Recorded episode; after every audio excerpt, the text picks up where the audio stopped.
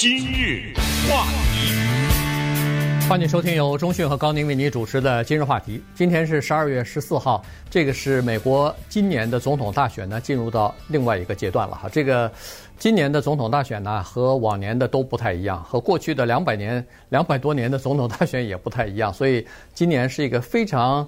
好的，这么一个时机，我们来了解美国的选举法哈，来了解美国的这个总统大选在宪法当中，在联邦的法律当中，它有哪些具体的规定，以及这一步一步是怎么走的。所以呢，今天我们就稍微的来聊一下，为什么说今天这个日子非常重要？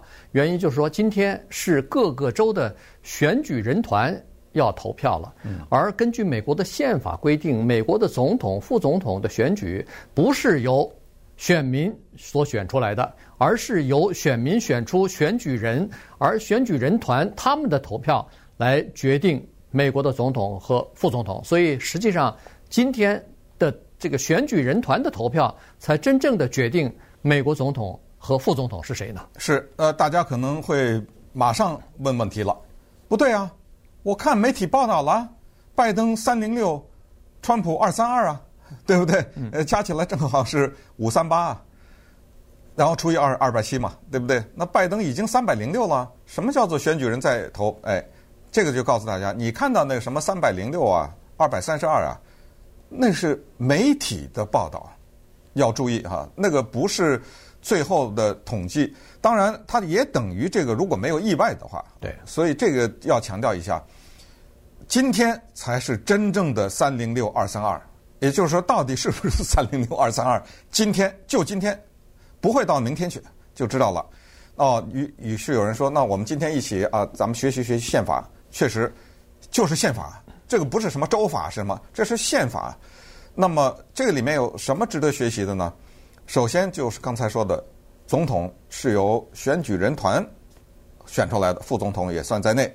还有就是十二月十四号这一天没有什么意义，因为它不是。十二月十四号，这个宪法写的很奇怪，是第二个星期三之后的第一个礼拜一，对不对？它它有可能不是十二月十四号，它是十二月是百分之百的，它是十二月的第二个礼拜三以后的第一个礼拜一。你说这个绕不绕？你 那个那个投票投票日也是这样子的，对对，它十一月份的第一个星期一之后的。第一个星期二，对、啊、对吧？对，它不是十一月三，嗯，不是每一次都是十一月三号啊，所以这就是宪法这么说的。那么今天会发生什么事儿呢？从纽约到加利福尼亚会发生这样的一个事情，就是各个州的选举人，这个都有具体的名字的，张三和李四、王五都有具体的名字，他真的是一个人，他们去两个地方，或者。再用现在的疫情来看，可能是三个地方，一个是他们坐车、开车、坐地铁去州议会去，他真的人得站在那儿，然后呢，他投出一张票，这张票是一张纸哎，它是印在一张纸上的，不是什么电脑的按键什么，他真的走到一个箱子那儿，砰的一下把这张纸给扔进去，或者他去第二个地方叫做州长办公室，嗯，也是基本上也都在州议会。这个是各个州决定的。呃，这个各个州决定，你到哪儿去把这张纸扔到一个箱子里，然后还有第三个，第三个呢比较少，现在去去可能就那么两三个州啊，就你别去，就在家虚拟的啊，对吧？这个虚拟的是，我得看见你，你一个头像对着你。然后我估计这种情况，你就是拿嘴说吧，还是怎么着，是吧？可能也要、啊、也要填上写票，选票以后拍上照吧。你拍张照或者什么？对，就是说有那么两三个州呢，你人不用去，然后你就用种种方式告诉我你投给谁。好，那么这个就是总统大选的三部曲当中的第二部。第一部曲就是所有的老百姓投票，第二部曲是这个。然后到了一月六号的时候，那是最关键的时候呢，就发生在美国国会，他再去叫。那个不是投票了，你国会轮不到他投票了啊，他叫计票，呃，他再去数这个票去。那么我们再来看看今天要发生的事情。对，今天呢，刚才就说了，各个州的选举人要到这个，要么州长办公室，要么就是市议会啊去投票去。这个是手写的，呃，这个纸质的投票啊。为什么这么呢？这么说呢？因为这个是这个宪法选举法规定的哈，这是两百多年来，两百多年以前就规定下来了。呃，当然，呃经过呃多次的修改哈，然后有具体的一些规定，只不过说是到一八七零年之后就没有进行过重大的修改了，基本上程序就是这个样子的。那好了，有人问了说，这是怎么回事啊？他他投票投给谁？我怎么知道呢？嗯，哎，你知道的原因就是在今年的。夏季的之前吧，就有的有的州大概早一点，四五月份；有的州六七月份，就已经在各个州的民主党和共和党的党团之内已经选出来选举人了啊。这个一般来说，这选举人是是谁呢？基本上都是党内的一些非常忠诚的，要不就是高级的干部，要不就是州长、呃市议员、呃这些就是大佬，他们做那个选举人。这主要是。要保证不能跑票啊！就是我如果要是选出来的选举人不忠诚这个党的话，呃，他可以跑票，他可以不投自己的 党内的这个候选人，那不是就麻烦了吗？所以呢，基本上都是选的是自己党内的铁杆的这些忠诚的人啊。所以呢，选举选出来这些选举人呢，就是以在十一月三号的大选结果之后出来之后呢，端看是谁获得了这个州的多数票，那么。这个获胜的这个政党呢，他就他的选举人来选举，这就跟美国的又另外一个选举概念，就是胜者全赢这个概念又绑在一起了。也就是说，比如说是加州也好，德克萨斯州也好，加州是民主党了，德克萨斯就是共和党了。如果这个加州或者是德州是共和党赢，呃，加州是民主党的候选人赢了，那加州所有的选举所有的票。全部给了这个民主党了，德州的所有人票全部给了共和党了，所以他们的选举人今天就要投票了，嗯，就就投出来。哎，具体的说啊，就是这个投票啊，选举人票不是混杂的，就是有共和党、有民主党在一个州啊，大家投，然后最后看谁多，对吧？嗯，他不是这样的。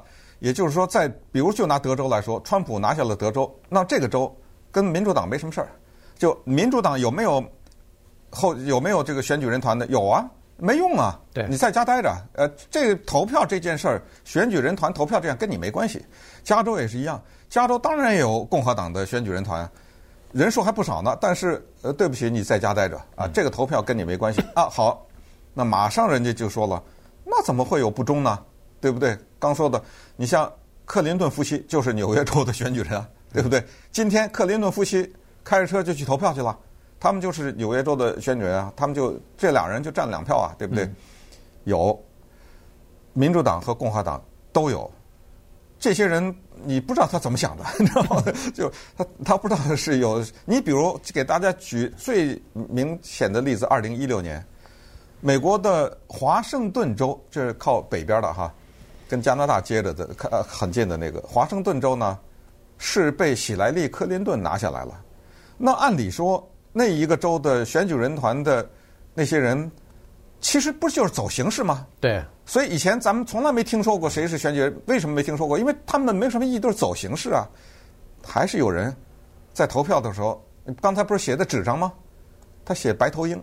嗯。因为我们知道在华盛顿州有很多白头鹰，我去过华盛顿州，我亲眼见过白头鹰在一棵树上，呃，两个大的还养着一个小的，我站在下面就能看到，呃，一公一母，上还有小的白头鹰。那个地方，这这个人你说他疯了？我就不给喜来利，我是民主党人吗？是我怎么变成选举人？那党内选的，那我干什么不给？我不我不喜欢他。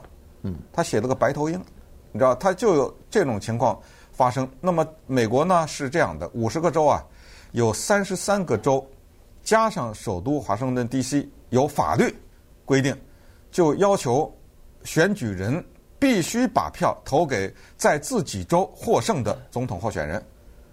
那既然有法律的话，那就是如果你不投的话，你承受法律责任，对吧？这是有法律，但是还是有十七个州没有，就是十七个州没有说一个选举人必须把票投给在本州获胜的候选人，所以在二零一六年的时候呢，发生了十个叫不忠诚或者背叛的呃 选举人就乱投票啊，啊，呃，对，就就就等于是废废票了嘛，对，废票，但是呢，呃，这些人他们没有改变选举的结果。对，就是从美国的选举史上头有跑票的情况，但是没有一次是改变这个整个的选举结果的，就是没有差到这种程度啊。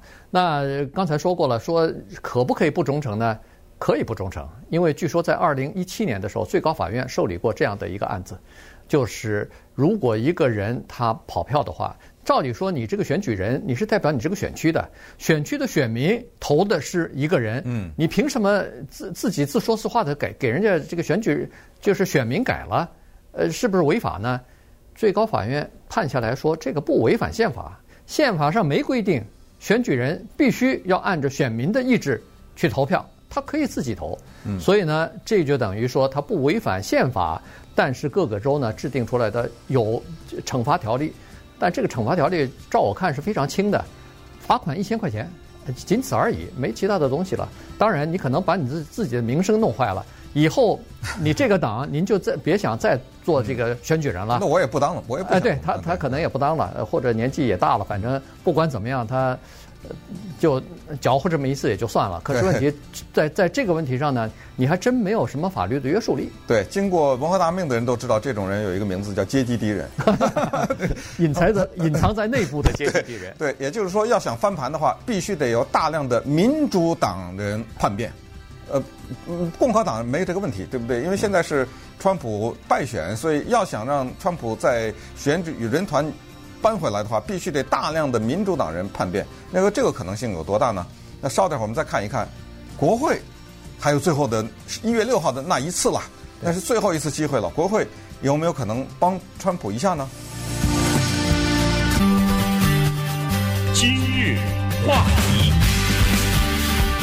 欢迎继续收听由中讯和高宁为您主持的今日话题。这段时间跟大家讲的呢是选举人今天要开始投票了啊，这个选举人。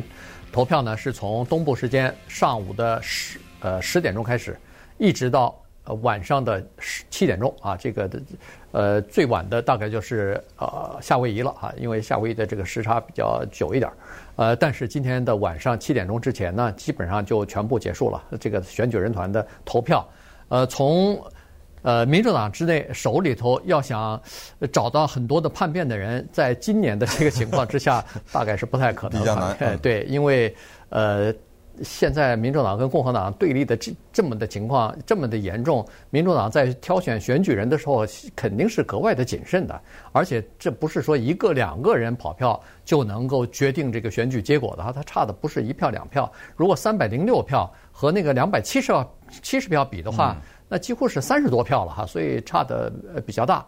那好了，选举人团今天如果没有意外的话，我们就假设他是两呃三百零六票对两百三十二票，这个投票结果选完以后，选举人团这一关就算过了。那选举人团过了之后呢，他们要把这个票要拿到参议院去，参议院在那儿保管，要到一月六号的时候呢，要到众议院去。进行一次联席的这个数票的过程、计票的过程，这个呢是由副总统，也就是参议院的这个呃主席吧，参议院的 president 要主持这个会议，然后由众议院的议长来的这个数票啊。所以呢，在这个最后的国会的数票的过程当中呢，可能还会有一些戏剧性的发展。所以今天呢，呃，今年呢，我们就看一下一月六号。是不是共和党的呃这个议员呢，可能会提出异议来？根据美国的这个宪法规定呢，就是说，在一月六号的这个国会最后的计票的过程当中呢，只要是反对党提出来异议的话，不要人多啊，只要有一个人提出来异议，在在众议院和参议院，那么这个选举的这个选举人团的这个票呢，就可以暂时推后来呃数票，然后还是打回到众议院和参议院各自再分别讨论，再分别呃这个投票，然后再决定到底是继续进行呢，还是推翻原来的投票的结果。嗯，但问题在这儿，就是现在呢是民主党控制着众议院，你刚才说要在议会里面推翻呢，首先你的。提出来的反对的这个，你不能呃随便说啊，对不对？呃，这个那不行。那这样的话，任何一届都可以反对嘛，对不对？只要说一声我反对，那那不行。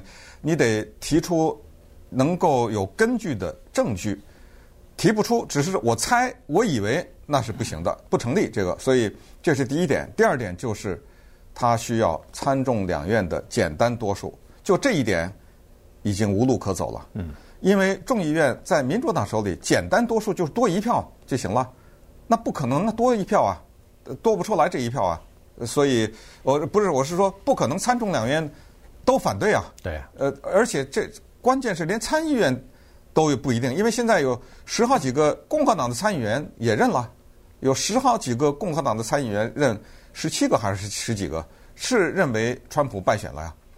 那这样的话，连参众两院连简单多数可能都没有啊，对不对？嗯。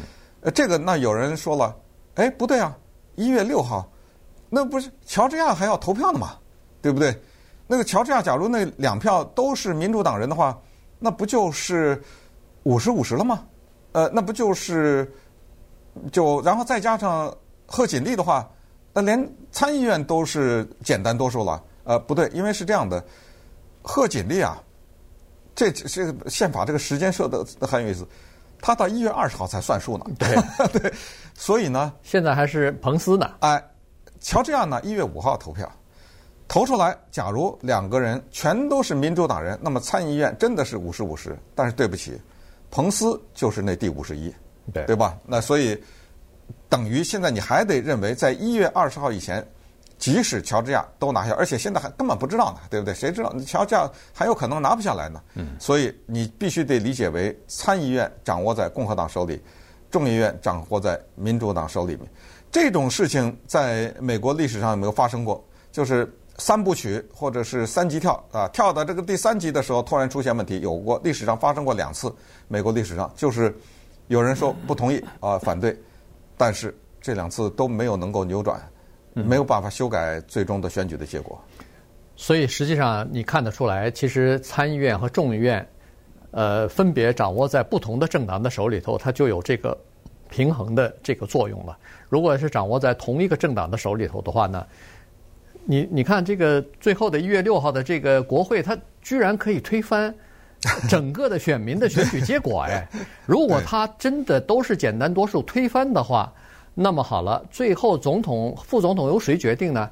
改成由国会决定了。嗯，国会的众议院和来自己再进行一次投票，是国会议员之间的投票，而且每个州就是一票啊什么的，像他又有启动新的这个程序，然后来决定。这个最后的新一届政府到底是由谁来掌管了？更可笑的是，是到了如果真的走到那一天的话，那是由众议院投总统，参议院投副总统。副总统对，就说 这这个就会变成非常奇怪的组合，你知道？这个在这个这场戏在美国历史上没演过，呃，就是说，呃，至少是比到现在有史以来还没有过。啊，对。但是今年的这么对呃这么激烈的这个竞争。呃，总统到现在不是呃，川普总统到现在不承认败选，说是大规模的舞弊啊什么的，这个在历史上也没有过啊。嗯，对，那他呃，川普总统说他那他礼拜天的时候，他上到了福斯电视台，呃，这个一度被他想抛弃的这个平台，他也说了，他说我没完呢，啊、呃，我跟这件事情没完，啊、呃，我要可能是奋战到底吧。嗯，目前的情况是这样的，就是川普总统他的竞选团队以及一些州的。共和党的他们的团体吧，提出的现在就是全方位的法律诉讼呢，截止到上个礼拜，最高法院的第二次介入，对吧？对，是全部的败了，没有一个往前能再多走一步。最高法院的两次介入就是此事我们不受理，嗯，也就是说下一级的人家为什么走到最高法院？就是下一级的法院，州的最高法院已经把共和党驳回了嘛，他必须得上诉才能上上去，或者是像德克萨斯的，他直接就到最高，他直接到最高法院，因为他说我不代表德克萨斯，我代表好几个那个所谓摇摆州，呃，我们认为那些摇摆州最后拜登获胜都不对，都是川普获胜了，请你们主持公道，呃，最高法院说我不主持这个公道。啊，呃，我因为你没有立场，你没有这个起起诉其他州违反的违法的这个立场。对，对，呃，所以现在的情况就是说来说去就是叫做缺乏证据啊，就是这么一个情况。所以现在呢是在法庭上面的进攻，现在目前为止都败下阵来。那么，于是，在福斯电视台接受访问的时候，主持人问川普：“那拜登他就职典礼一月 二十号，你是去是不去啊？”呃，川普给了一个非常有意思的回答，他说：“我现在不想说这个事。”种种的推测认为他应该不会去。呃，为什么呢？因为去是一种默认了。我现在的分析是，他不管是怎样的考虑呢，他应该就一直不会承认了这个结果，然后会以这个为平台宣布二零二四。呃，因为宣布二零二四竞选总统啊，对他全面的分析下来，就是好处不知道比坏处大多少倍。你可以募款，你可以保持着媒体永远你的名字出现在上面。对不对？你的这个知名度保持着，利用这个知名度所引申出来的一系列的相关的好处，都可。他有什么损失呢？你想想。对。啊，所以基本上现在看出来会是这么一个结果。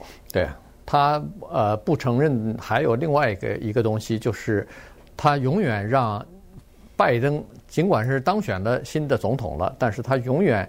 会让拜登或者说是有一些美国人，呃呃，主要就是川普总统的这个支持者了，认为说你叫做名不正言不顺，你没有得到上一届总统的承认的败选。你看那个周末在华盛顿打起来了啊，对对不对？呃，支持和反对的两两拨人就要开始打起来了。以后情况也是这样子，有有很多人就是我说你你是叫做舞弊上台的，他老是他可能就有一些人老是。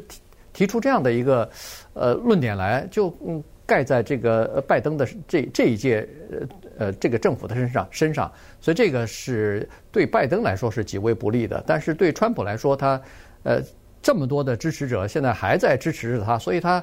势头还没减，所以再加上他不承认的话，那对二零二四年还是把这些人笼络在自己的身边，对自己进行造势啊什么的竞选，他是有他是有策略的考虑的。对，那现在呢，民调是这样的啊，差不多百分之六十七左右，因为不同的民调有一点小出入，百分之六十七左右的，就是全美国的范围内呢，美国的选民认为这一次选举是拜登获胜了，但是。